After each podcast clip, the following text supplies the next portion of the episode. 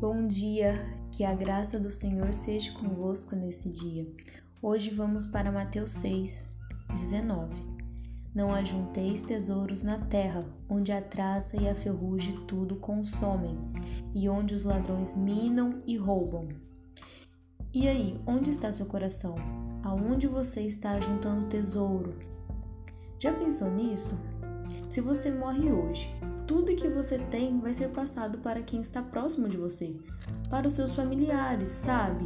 Seu celular vai ser passado para o próximo, suas roupas vão caber em outro, seus perfumes vai para outra pessoa. É de se pensar, né?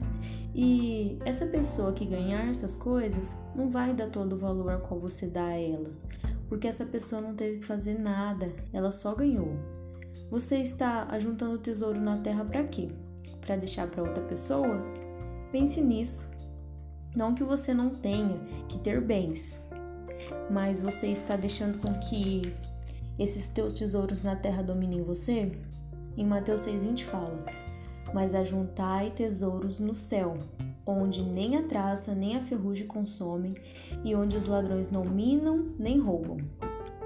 Quando você está juntando tesouro no céu, você está pensando nas coisas do céu. Em Colossenses 3 fala: Portanto, se já ressuscitaste com Cristo, buscai as coisas que são de cima, onde Cristo está assentado à destra de Deus.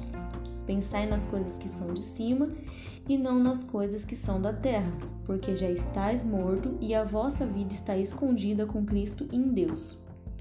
E indo para o 17 fala: E quando fizerdes por palavras ou por obras, fazei tudo em nome do Senhor Jesus, dando por ele graça a Deus Pai. Então, quando você está com Deus, você passa a entender que o que é mais importante é as coisas do céu, porque as coisas da terra são passageiras. Você entende de que sua vida está escondida com Cristo em Deus.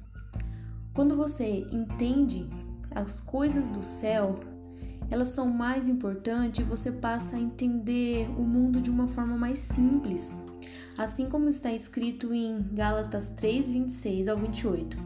Porque todos sois filhos de Deus pela fé em Cristo Jesus, porque todos quantos fostes batizados em Cristo já vos revestistes de Cristo.